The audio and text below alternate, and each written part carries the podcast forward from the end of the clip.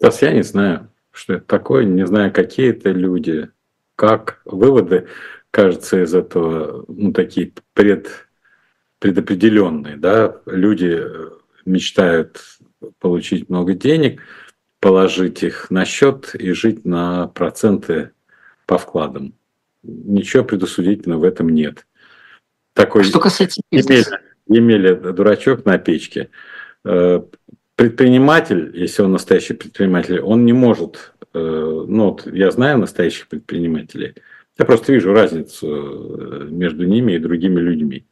Точно такая же разница между настоящими режиссерами или художниками или композиторами. Они не могут жить по-другому. Это не значит, что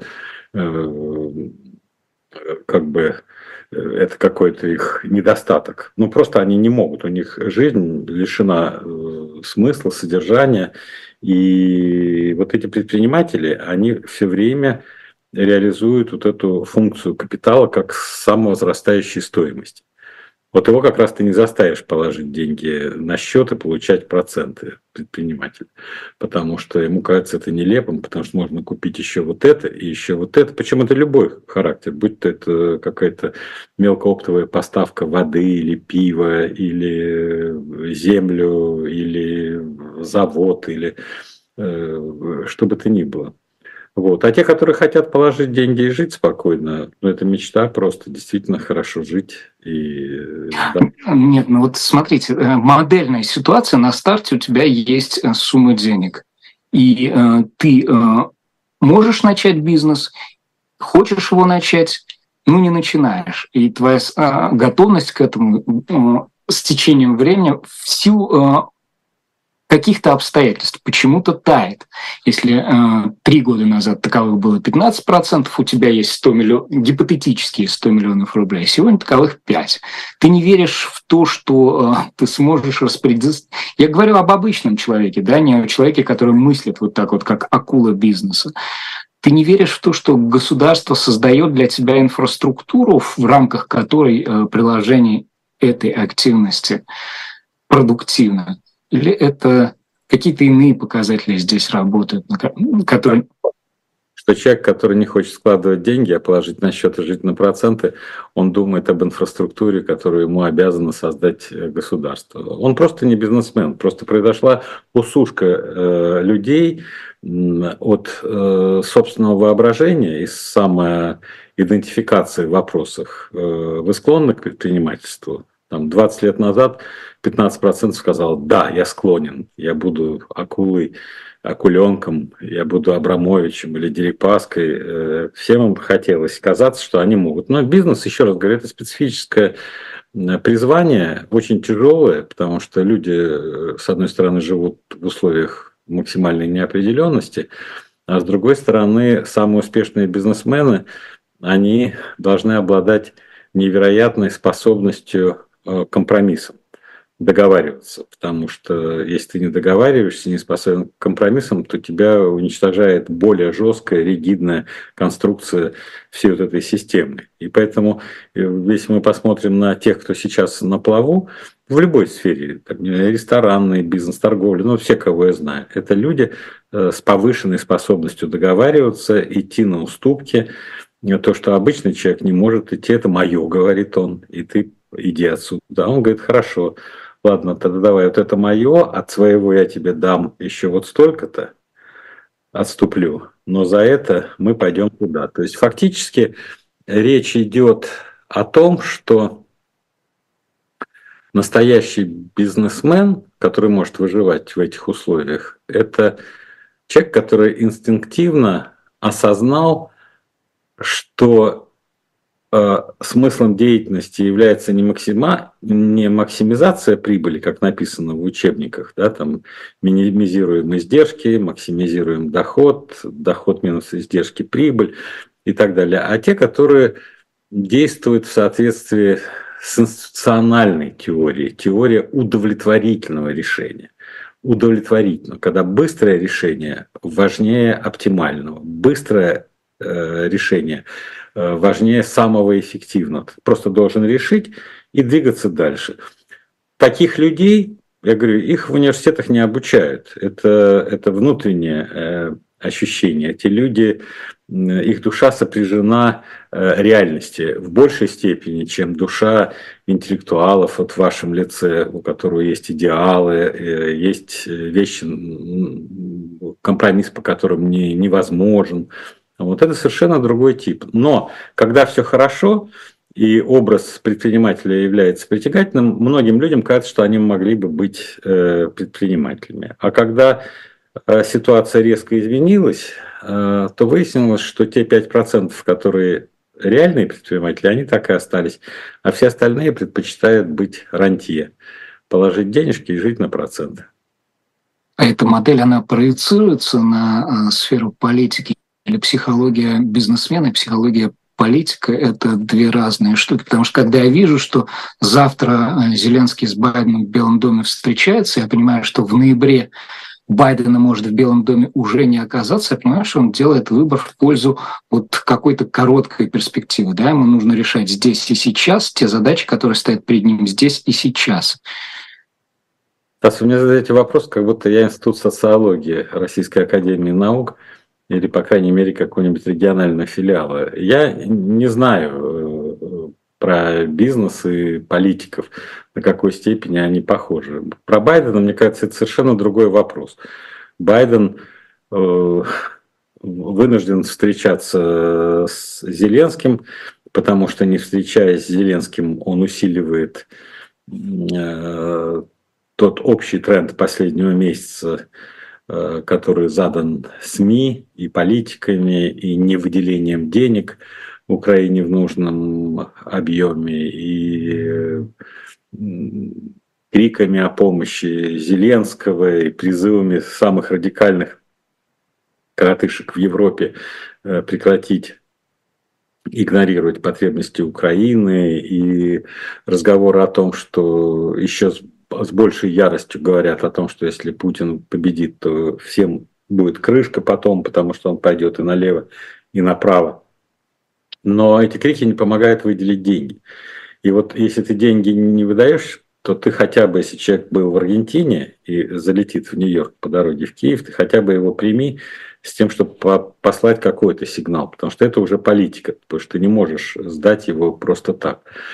Вот. И э, в этом смысле, вот я сразу дисклеймер делаю, э, еще в прошлый эфир хотел сделать этот э, дисклеймер, потому что меня очень смущает э, унисон э, рассуждений самых разных изданий о том, что Украина совсем не готова, э, Украина все проиграла, Украина ничего не будет – вот, э, поскольку это противоречит всему, что мы читали со времен, как нам начали публиковать все эти стратегии войны древних китайцев, которые говорят, если хочешь э, выиграть, притворись слабым. Если ты собираешься нападать, говори, что у меня нет сил нападать, у меня нет ресурсов и так далее. Поэтому вот с точки зрения этой стратегемы обман противника вот сейчас выглядит как страшно скоординированное, Западом поддержанное на всех уровнях заклинание о том, что Украина ни к чему не готова, вот, и как бы вообще не дифференцированный взгляд на то, что Украина не готова контрнаступать, или э, Украина не готова защищаться, или она не готова наступать. Это совершенно три разных военных э, тактики. И никакой ясной картины по оружию нет, допустим, у меня.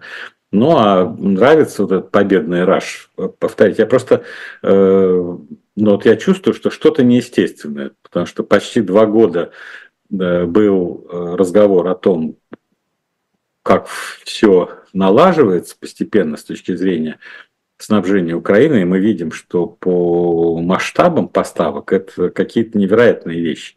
Еще в январе 22 года речь шла там о какой-то помощи я не знаю, в 300-400 миллионов долларов какие-то ракеты э, «Джавелин» и разговоры о летальном оружии. А сейчас речь идет о каких-то 106 миллиардов, 61 миллиард, еще 40 миллиардов, еще 10,7 миллиарда долларов в форме оружия, снабжения. И, и говорят, нет, нет, Украина уже проиграла. Поэтому Вот это для меня загадка, я не могу э, понять, почему. Это, вот если это просто не одурачивание российских э, военных, которые будут почивать на лаврах, и Украина что-то нанесет. С содержательной точки зрения, политика, э, я тоже не очень понимаю, потому что достоверности никакой нет. Вот сегодня э, во всех новостных лентах Нарышкин объявил, что по его данным ведутся серьезными людьми разговоры о смене Зеленского. Кто такие эти серьезные люди по Нарышкину? Ну, правда, его там а, обозвали в одном из информационных ресурсов председателем исторического общества. Если он в этом качестве выступает,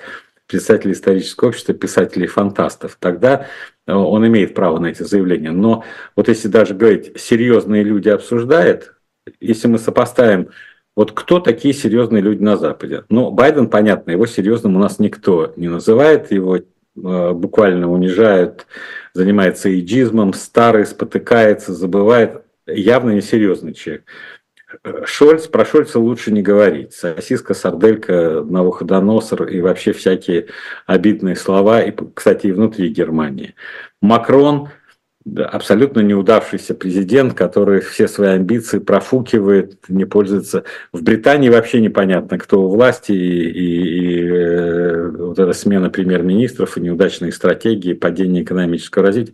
То есть я даже не понимаю, если вот эти люди, которые официально в нашей политической аналитике не признаются серьезными, а они какие-то неумехи, а, а, коллективные неумехи, большая семерка – то кто эти серьезные люди? Директор ЦРУ, э, госсекретари или э, э, консилиум?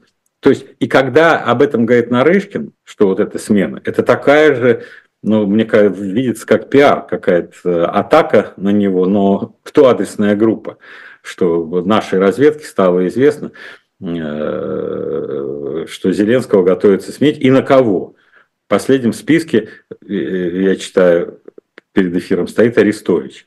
А до этого Ермак, а до этого Залужный, а до этого Прилужный и так далее. То есть опять ерунда какая-то. То есть никаких данных нет, идет информационные войны, идут пропагандистские войны, идут дезинформационные войны. И анализировать э, все это серьезным видом, как будто мы понимаем, что за этим стоят какие-то рациональные мотивы, мне кажется, это и неинтересно, и непродуктивно в этом смысле э, там же не предложен никакого механизма, как, каким образом э, это могло бы быть сделано. А голос Барреля, который сегодня в Брюсселе на встрече глав МИД в преддверии вот этого саммита 14-15 декабря говорит о том, что нужно согласовывать расширение поставок э, и гарантии безопасности там сопровождается словом продвинутый. Это голос, который, на ваш взгляд, звучит вот в этом отуманивающем контексте или как голос в тренде э, вот тех полутора лет, когда все шло по нарастающей, и это естественный, скажем так, э, пункт, к которому это движение в конечном счете пришло. Будем обсуждать продвинутые гарантии безопасности. Слушайте, с одной стороны, Барель малоавторитетный э, человек, он относится к категории таких интеллектуалов, идеалистов, не имеющих э, практического веса. Но, с другой стороны, он является фигурой, э, которая занимает официальный пост э, в Европейском Союзе. И продвинутые гарантии безопасности, насколько я понимаю, включает в себя прием Украины в какие-то форматы, который обеспечит ей эту безопасность. То есть безопасность на поле боя – это не продвинутый формат безопасности, это обычный формат. У тебя есть пистолет, выстрели первым, и ты э, убил нападавшего.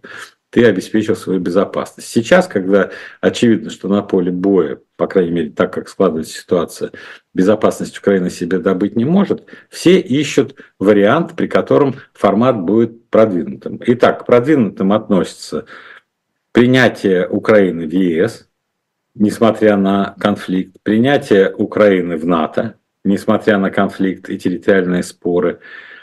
Если это невозможно, то гарантии э, военной поддержки Украины по э, типу Израиля. То есть большие деньги по первому зову, как только нужно будет отстреливаться э, и, и, и иметь это в таком количестве.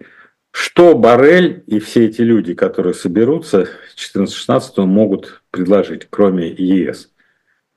Ничего, потому что в НАТО решают американцы, и ту гарантию э, тоже определяют американцы. Поэтому если Зеленский с Байденом в рамках вот этих уже размышлений, помимо того, что, извини, старик, мне не удается тебе денег э, выделить, э, но мы тебя поддерживаем, или мы тебя выделим там из чего-то, или, или подожди, как только мы договоримся, но договоренности идут тяжело. Вот, может быть, там Байден ему скажет, давайте э, мы посмотрим на вот эти э, гарантии безопасности, они будут продвинутыми. Ну пусть они расскажут, чем мы должны э, за них. Они все намекают, потому что, а намекают они, потому что нет ни, никакой конкретики, потому что нет единства. А когда ты говоришь с какой-то э, конкретной позиции, а тебя три человека готовы критиковать и говорить, мы такого не принимали, это вы от себя тяну несете, то люди поэтому и говорят максимально туманно, но многозначительно. И, собственно говоря, о ЕС э, в весьма гипотетическом ключе идет речь, да, как о начале, э, предметном начале разговора о вступлении. Я вот в каком контексте об этих гарантиях задумываюсь. А кому эти гарантии? Украине ли? Не самой ли себе Европа в лице Барреля, да, его словами пытается их ну, тем или иным образом обозначить? Поскольку пока там бьются где-то за Днепром, угроза прямого столкновения по линии Россия и Европа, да, Россия и НАТО, она ну, весьма отдаленно. А вот в свете слов Ллойда Остина, а, шефа Пентагона, ну, который мы знаем в предложении Такера Карлсона, мы предполагаем, что они рассматривают это как, как альтернативный вариант. Да? Вот если не отправите э, денег, да, не согласуете, говорит он э, членам Палаты представителей Конгресса, то будут воевать ваши родственники, если конгрессмены не... не то есть гарантии выписываются э, для себя, для Европы, для Америки, э, где э, Украина выступает в качестве своего рода буферной зоны. А вот вам такого рода конструкция видится реальной, и в этом смысле все то, о чем прежде говорили представитель российского официоза оказывается, ну, в некотором смысле рабочей моделью. Да, Украина является Рубиконом, на котором сошлись две большие силы.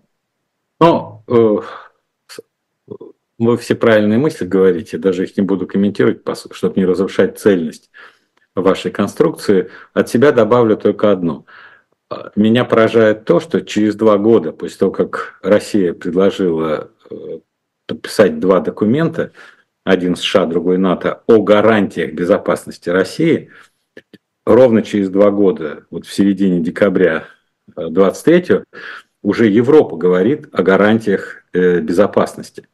То есть, оказывается, гарантия безопасности – это не выдумка. Все хотят гарантии безопасности. И, скорее всего, раз заговорили о гарантиях безопасности, то э, в ближайшее время все-таки произойдет разговор о гарантиях безопасности, э, раз это является потребностью всех.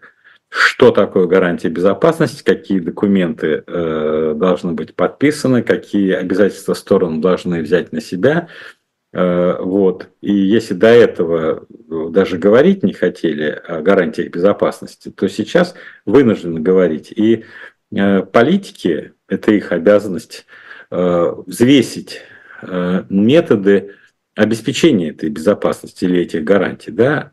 Пока, то есть если вы не хотите подписывать документы, то что, вы хотите наращивать вооруженные силы и готовиться к горячей войне? это тоже вот э, характеристика момента, которая э, стала более очевидной именно в последние недели, что то, о чем не говорили полтора года, вдруг опять заговорили. И вообще надо иметь в виду, что вот холодная война, период в истории, получивший название холодной войны, почему он получил название холодной войны? Вот интересный вопрос, да? Потому что не развязалась война горячая скорее всего, да? И раз удалось, но весь этот период холодной войны, он весь был беременен возможностью начала горячей войны. И Суэцкий кризис 1956 э, года, когда Англия и Франция вмешались, и э, наши блефовали, у нас не было там достаточном количестве оружия. И э, Карибский кризис.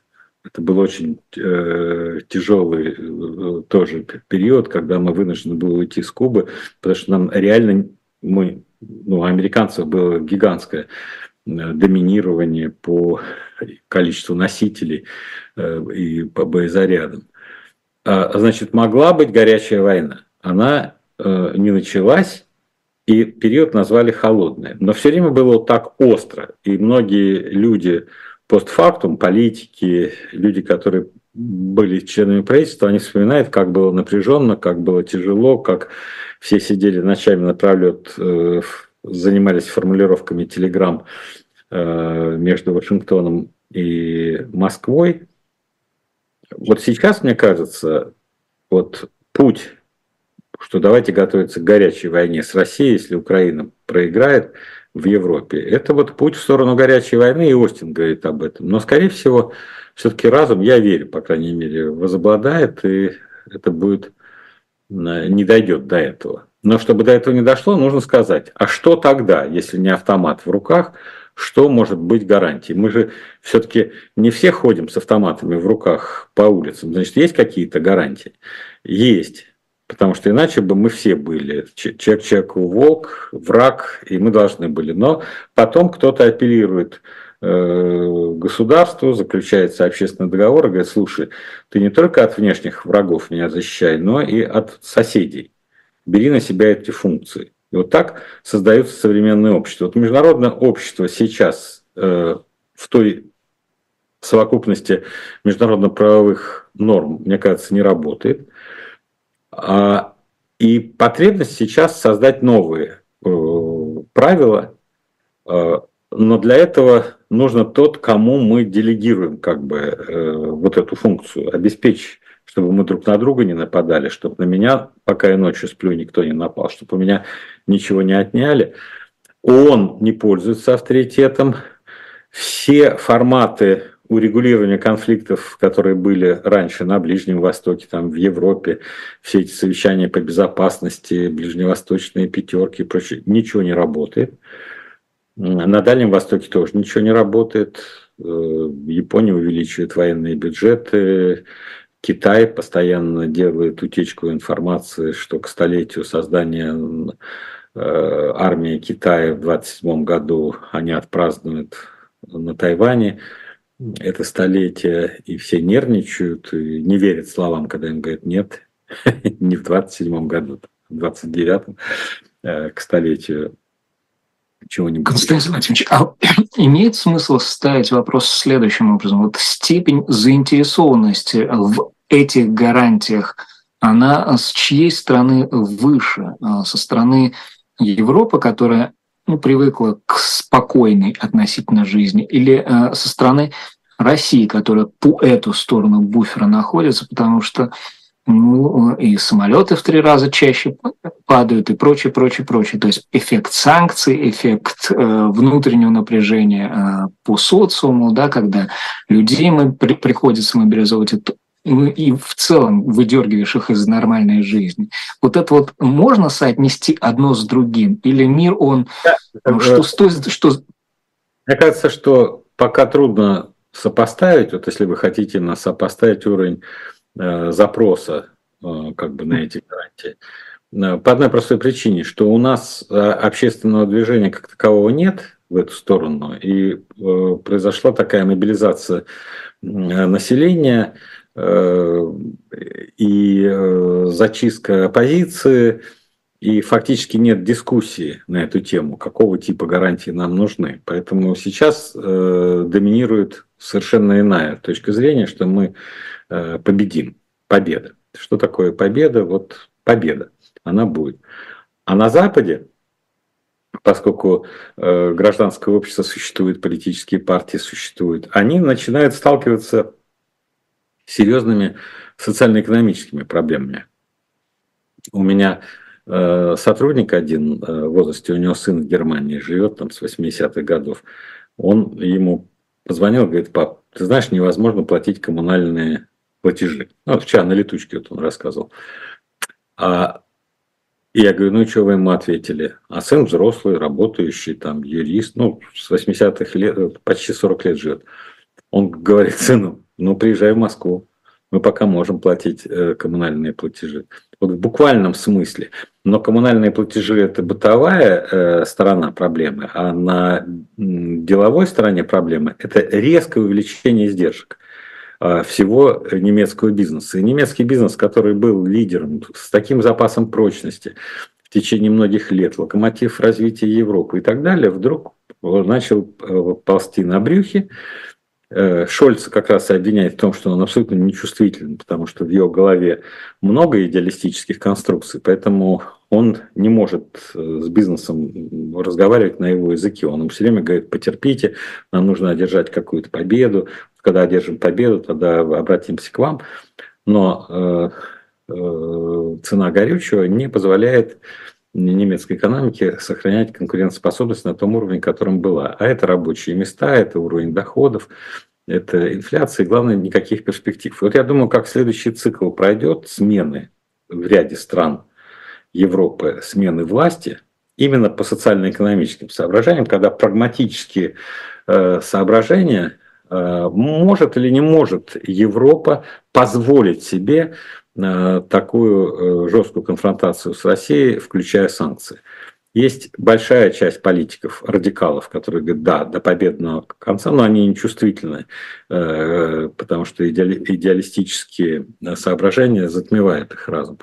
А есть реалисты, которым наплевать и на Россию, и на Украину, только на, хотели бы получать более дешевый газ, э, по-прежнему, чтобы заводы работали или их фирмы работали, чтобы у них был доступ к рынкам, потому что э, известно, что идеологические соображения э, помешали сближению сейчас на саммите Китай-ЕС, не достигли тех целей. Наоборот, многие страны демонстративно, как Италия, заявили о том, что они выходят из проектов, ну типа «Один пояс, один путь».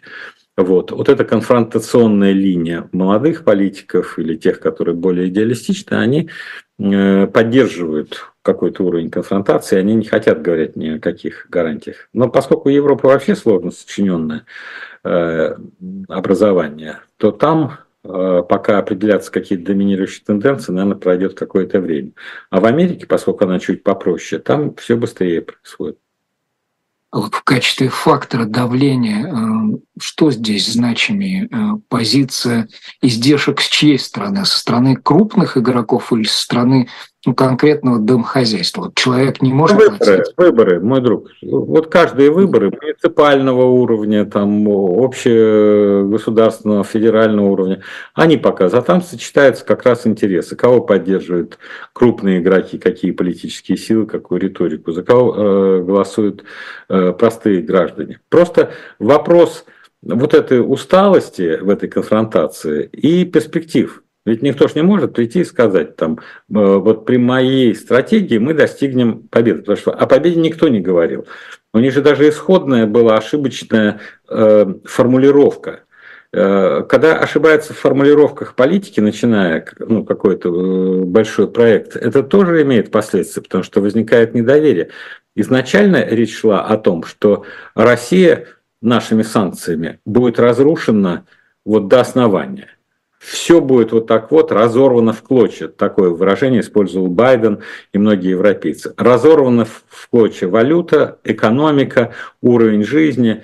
России не будет. И отсюда очень динамичная Э, по срокам принятия различных пакетов санкций. Вон уже дошли до 12 э, пакета. И то между 11 и 12 больше времени прошло, чем, скажем, между, там, условно говоря, первым и пятым. Потому что все труднее и труднее согласовывать, уже какие-то э, вещи идут, которые не, не так очевидно смогут подорвать российскую экономику. Но сырье Россия продолжает продавать, да, доходы уменьшаются, но при этом мы видим, что все равно есть какой-то уровень солидарности у России с ОПЕК+. Мы видим, что Саудовская Аравия и Россия координируют там какие-то параметры сокращения ежесуточного объема добычи, Э, кто-то добровольно сокращает, э, кто-то вместе, то есть на 2,2 миллиона баррелей э, все страны ОПЕК, Саудовская Аравия и Россия, вот они сократят. Значит, на 1 миллион баррелей в сутки Саудовская Аравия, на 700 тысяч Россия и на 500 тысяч другие страны. Какие-то другие факторы действуют. Там Америка закупала в свои резервы нефтяные очень много. У них общие резервы типа 714 миллионов баррелей, они сейчас 352 миллиона заполнили, и до последней недели, 6 недель подряд, как раз закупали. И вот пока они закупали в свои резервы нефть 6 недель подряд, цена нефти была э, вверх. Как только они перестали закупать, нефти стало на рынке больше, цена сейчас падает. Э, в Китае замедляется экономика. Вот что делать с этим э, азиатским спросом? Там тоже происходит сокращение Э, закупок нефти. Но еще раз говорю, эти циклические вещи, они всю жизнь встречаются, и на них э, есть приемчики. Самое, даже не в этом, а дело в том, что то видение европейцев и американцев в начале, что мы объявим все санкции и российской экономики э, исчезнет, они не оправдались. Судя по всему, они подтолкнули Россию к иранизации экономики иранского типа, экономика иранского типа. Если раньше это казалось просто гипотеза, то сейчас совершенно очевидно, что российским нынешним руководителям иранская модель нравится, она кажется вполне приемлемой. Они видят здесь много вдохновляющих для себя сигналов, что Иран меньше России, Иран слабее России, экономика неизмеримо слабее, и столько лет жесткие санкции против Ирана ничего с Ираном сделать не могли. Российское руководство укрепилось в мысли, что иронизация российской экономики, она вполне себе э, позволяет э, создать нормальную стратегию жизни, как в Иране. И если 40 лет с Ираном... Я уточню, эта стратегия приемлема для власти или для э, власти э, и тех, кто находится под ее руководством? Или это не принципиально в данном случае? Э, вы знаете, у нас власть пользуется доверием народа, и поэтому то, что приемлемо для власти, приемлемо для народа. Потому что в этой модели как бы при всех проблемах, которые есть э, у иранской модели, и все вот это давление, то, что иранская модель не связана с глобальными рынками, стало быть, и российская модель не будет связана с глобальными рынками. Тут очень много фундаментальных таких советских э, признаков деградации нашей экономики, потому что и иранской экономики. То есть, да, в политическом плане вы удерживаете власть, вы контролируете э, отрасли, которые дают вам ренту, и в Иране, и в России нефтегазовые, ну, сырьевые ресурсы контролируются политически близкими людьми. А, то, что рынок не участвует, то, что государство принимает решение, не рынок принимает, а государство принимает решение, что будем развивать, какой уровень будет, опять же, кто-то в государстве считать приемлемым, уровень потребления – уровень жизни, путешествия по миру, либо будут говорить о патриотизме, о закрытии, о том, что нам надо от этого сатанинского американского влияния избавляться.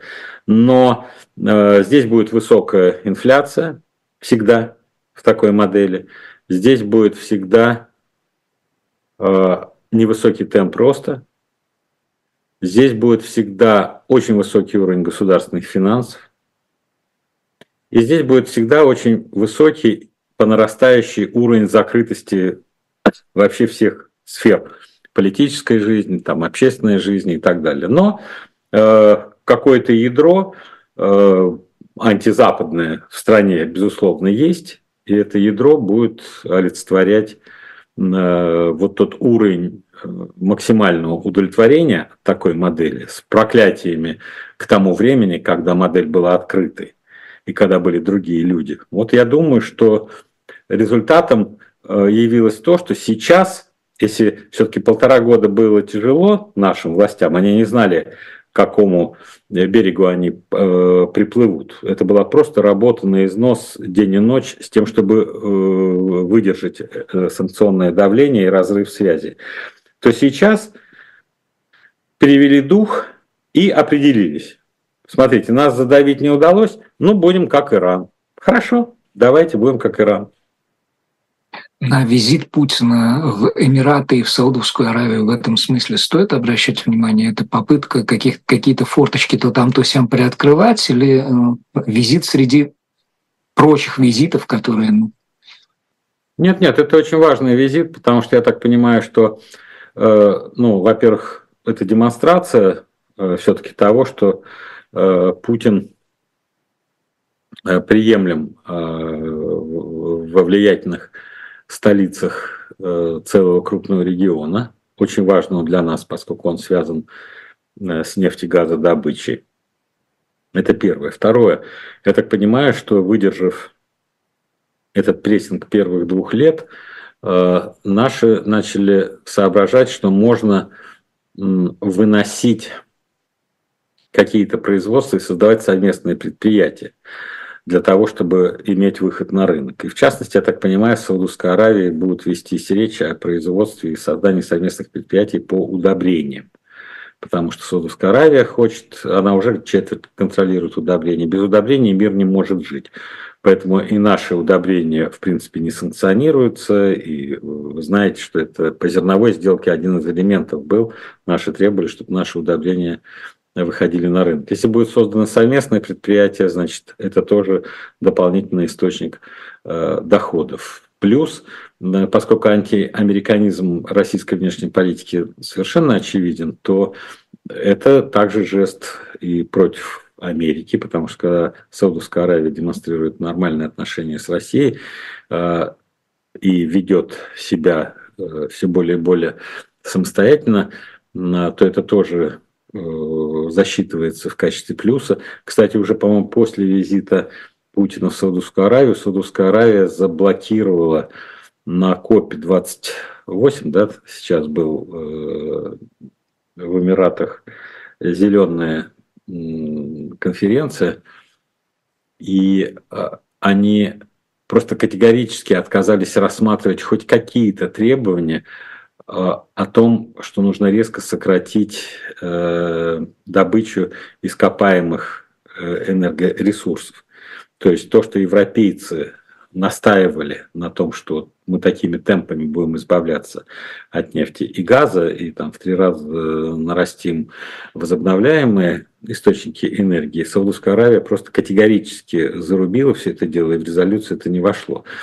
А это как раз и Парижские соглашения, то, что американцы клялись будут они двигаться, и европейцы клялись будут двигаться в этом направлении. Саудовская Аравия в данном случае, понимая, что это ее основной источник дохода, она э, не враг самой себе подписывать э, такие смертные приговоры. Это абсолютно на руку России, которая тоже э, не может теми темпами, которые хотят, переходить на возобновляемые источники энергии, хотя развивается у нас там ветряная электроэнергетика самая эффективная, кстати, в нашей стране по стоимости киловатт-часа электроэнергии. Но в данном случае вот эти соображения нужно принимать во внимание, что это регионально. То, что приехал иранский президент на следующий день, это говорит о том, что э, Путин может выполнять посредническую функцию все-таки в нормализации дальнейших отношений между э, Саудовской Аравией, Ираном, Израилем вполне возможно, поскольку в информации просочилось, что прервал заседание кабинета Натаньяху и ушел разговаривать по телефону с Путиным. Вот, то есть мы видим, что помимо всего прочего Путин держал в фокусе и проблемы этого региона, поскольку ради разговора с американским президентом никто не прерывает заседание кабинета, то совершенно очевидно, что на данном этапе а, с Путиным хотят говорить и слушать, что он может предложить для э, урегулирования этого конфликта. Нет, я думаю, что скорее это в плюс ему пошло. О внутреннем контуре ну вот выдвинулся, да, Путин, как он в свое время говорил, словно раб на галерах, он привязан к этому месту. А вот каким образом в свете этой иранской модели, которая принята и по которой, или в соотнесении с которой будем выстраивать, галеры будут предстоящие лет шесть функционировать. Что это вот на внутреннем контуре будет означать? Так, непонятно, что тут довольно тяжело загадывать, но тем не менее... Во-первых, в Иране меняются президенты. Это первое. Все-таки. Зафиксировали. Да, там есть, э, конечно, очень консервативная э, религиозная э, вариант правления, священство выше царства, я так понимаю, в Иране. У нас нет. Но там президенты один за другим меняются. Уже за последнее время, по-моему, за время Путина уже три или четыре, четвертый президент в Иране. Это э, первая отличительная особенность. А с точки зрения внутренней политики, ну, э, просто все ограничители э, во внутренней политике в голове у Путина. Поскольку ему никто эффективно не противостоит в политическом плане, то вот сколько в нем есть, допустим, демократического инстинкта, или инстинкта здравого смысла, или инстинкта памяти, что вот когда он начинал президентом, вот это было можно, и вот это было можно, а вот это разумно, о чем мы это преследуем. А, вот мне кажется, что вот эти единственные ограничители. Но консерваторы будут давить, пользуясь тем, что э, иногда мимо него пройдет что-то. Но он, как самый свободный человек в нашей стране, Путин, да, он позволяет себе любые э, высказывания, Э, то, что обычные люди не могут. Ты иногда смотришь его встречи там, с губернаторами или с какими-то э, другими людьми общественные форматы, и просто радуешься тому, что человек может спокойно говорить, и это нормально, и это противоречит, я не знаю, там, чему-то. Как относиться к вводу советских войск в Венгрию? А он говорит, наверное, это была ошибка. Он говорит, была ошибка. И все говорят, да, была ошибка. А если вы скажете по какому-то, а это в учебнике напишут, что это не ошибка, а так и надо было, вас зачморят. Или какой-то губернатор дает ему э, план развития территории, там на Дальнем Востоке, я помню, обратил внимание, а на этом плане развития территории написано для служебного пользования. Путин ему говорит, слушайте, а почему вы написали для служебного пользования? Он что-то там бормочет ему ответ. Он говорит, ну какой же служебное это же план развития общественной территории. Она в интересах общества. Она в интересах общества, и вы должны, значит, ее как можно шире представить. И губернатор головой кивает, да, типа так. А представьте, мы какой-нибудь документ, на котором было для служебного пользования, и вы его использовали. А потом все эксперты доказывают, что в этом документе все данные были из открытых источников. То есть там не было никакого служебного пользования. Просто почитал чувак газеты, сделал справку, написал для служебного пользования. Потом вы взяли эти данные, использовали в своей статье. Вам бац, уголовное дело за то, что вы э, разглашаете что-то. И никакие эксперты это не, не, не, не изменят. Так вот, это пример того, что Путин свободный человек. Он может сказать, да нет, Венгрию неправильно ввели, а вот тут не надо никакого служебного пользования, и никто ему ничего не сделает. Поэтому пределы и Э, лимиты свобод стране, я так понимаю, ваш вопрос все равно к этому сводится, да, э, уровень сжатия этих свобод и пределы, которые будут оставляться, а не только внутри Путина, потому что других сил внутри страны, которые могут ему противостоять эффективно именно политически, я не вижу. В этом смысле довольно иллюстративен э, такой общественный формат, как встреча с президентским советом по правам человека. Я видел, что у вас на независимой редакционной статье имеет подзаголовок такой «Права человека отделили от оппозиционного нарратива». То есть, в принципе, этот оппозиционный нарратив, он ну, вот сердце, в, в уме этого свободного, в кавычках, человека он функционирует, но э, явлен быть не должен, правильно? Я вас э, понимаю. Вы, вы правильно поняли, но в том смысле, что раньше, когда там другие члены были, они говорили там о правах человека, с, каких-то обще, общечеловеческих позиций, э, то, что Горбачев говорил, общечеловеческие ценности. То сейчас все больше и больше приобретает такой классово определенный характер, что главная свобода человека – это право на труд. Помните, в Советском Союзе говорили, человеку не нужны э, э, свобода слова, свобода митингов, свобода собраний. Ему нужна право на труд. А вот этот безработный с 5 июня, спросите, э, что ему дает его право э, на свободу слова написать на табличке там э, Рейган дурак или Картер дурак и так далее. То есть в этом смысле вот эта примитивизация представления о человеке, превращение человека исключительно не в духовную, как Бог создал человек, это духовная сущность, и духовные вещи для него чрезвычайно важны. Сначала было слово – а они в этой части, хотя типа в Бога верят и в церковь ходят, они возвращаются к экономическому детерминизму Маркса. Э, то есть вот только экономические факторы предопределяют истинную э, ценности для этого человека. И вот, э, собственно, наша редакционная была посвящена, что взгляд на все проблемы, связанные с правами человека, происходит через призму совершенно другого нарратива, что Google, оказывается, там отслеживает, навязывает. И если мы, допустим, будем хотеть, чтобы Google э, оставался в нашем доступе, да, нам уже даже на этом уровне, на уровне сайта говорят, да нет, Google это вражеская э, институция, платформа, и, конечно, он работает в интересах врагов России и наших, в частности, врагов, собирает там информацию и подсовывает нам ненужные, э, ненужные подборки этой информации. То есть идеологизация.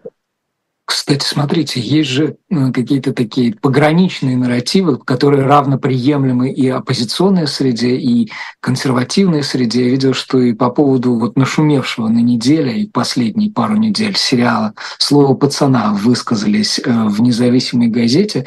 Э, смотришь, вроде либеральная общественность обсуждает в разной тональности. Никита Сергеевич Михалков включается в обсуждение. А вот вас не удивило то, что э, вот эта лакуна а, по поводу чего-то, казалось бы, к практике повседневной политической жизни отношения не имеющиеся, вдруг разверзлась.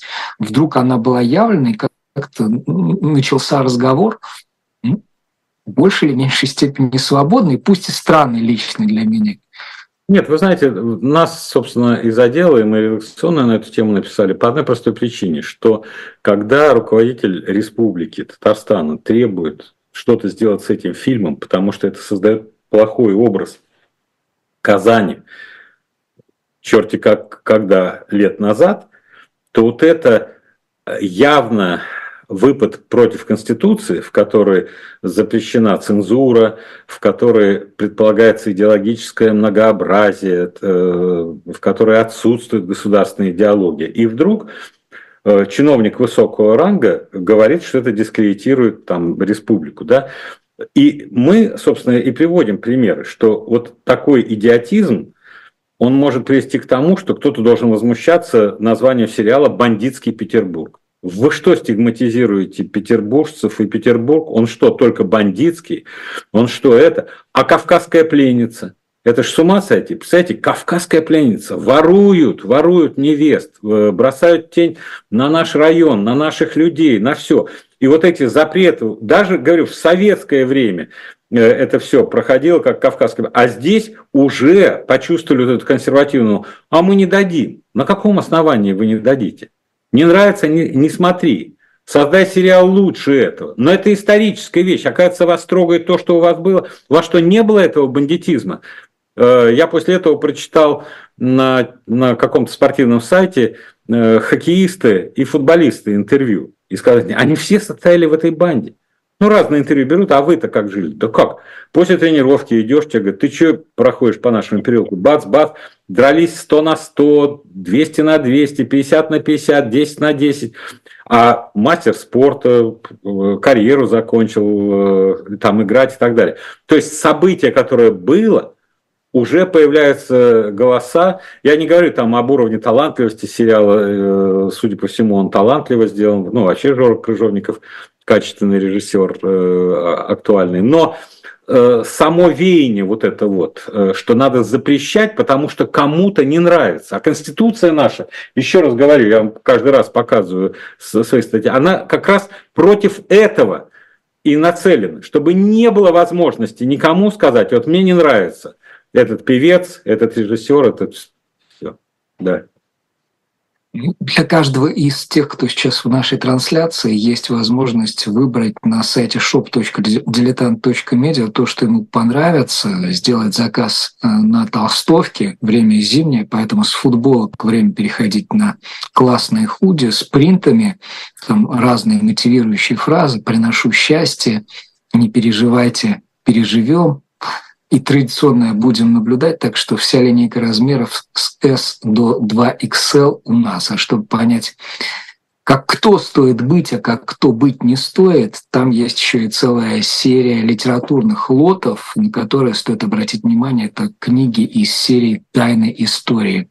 Романы, повести, документы. Хотите про время Наполеона, пожалуйста, хотите про, про время Генриха VIII или Людовика XI заходите, покупайте. А вот какую книгу сегодня посоветует Константин Вадимович? Сегодня посоветую очень хорошую книгу «Йода бизнеса. Пять навыков, которые помогут преуспеть в современном мире». Джейкоб Морган. Он очень хорошо написано, очень актуально, ни у кого не списывал. Все вещи, которые э, мы сталкиваемся, и теми трендами, которые формируют будущее, это искусственный разум и технологии, темп изменений в жизни, который происходит, это э, тот э, пул новых кадров, с которыми нам надо будет взаимодействовать, цели развития бизнеса. Четко, ясно, остроумно, доходчиво, доступно. Йода бизнеса, это книга 23 года, Джейкоб Морган.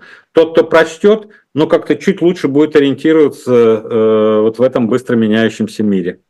Это своего рода коучинг такой, что ли, да? да Просто рубрицированная система. Это 140 углубленных интервью э, с топ-руководителями с которым задают э, простые вопросы. Как вы можете быть руководителем в этом быстро меняющемся мире? Ну что, что вы делаете для этого? Да? Какие тенденции? Они говорят, ну а какие тенденции ключевые?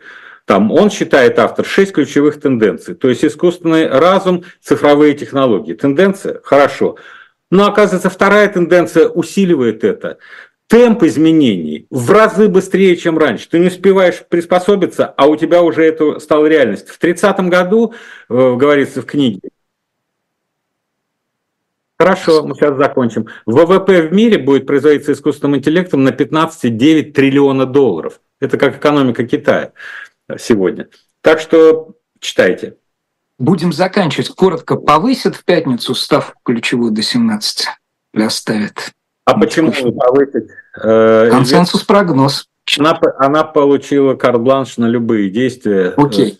Сразу после нас а, особое мнение политика-журналиста Максима Шевченко, в 19 особое мнение профессора Карлова университета Александра Морозова, внесенного в реестр иноагентов, а на дилетанте в 18 Уго Чавес, Венесуэла. Казалось, дела минувших дней, но вот на прошлой неделе мы с вами про Гаяну говорили, всего 24-й штат, теперь в Венесуэле. Сегодня персонально ваш был главный редактор и генеральный директор независимой газеты Константин Ремчуков, я Стас Крючков. Благодарю.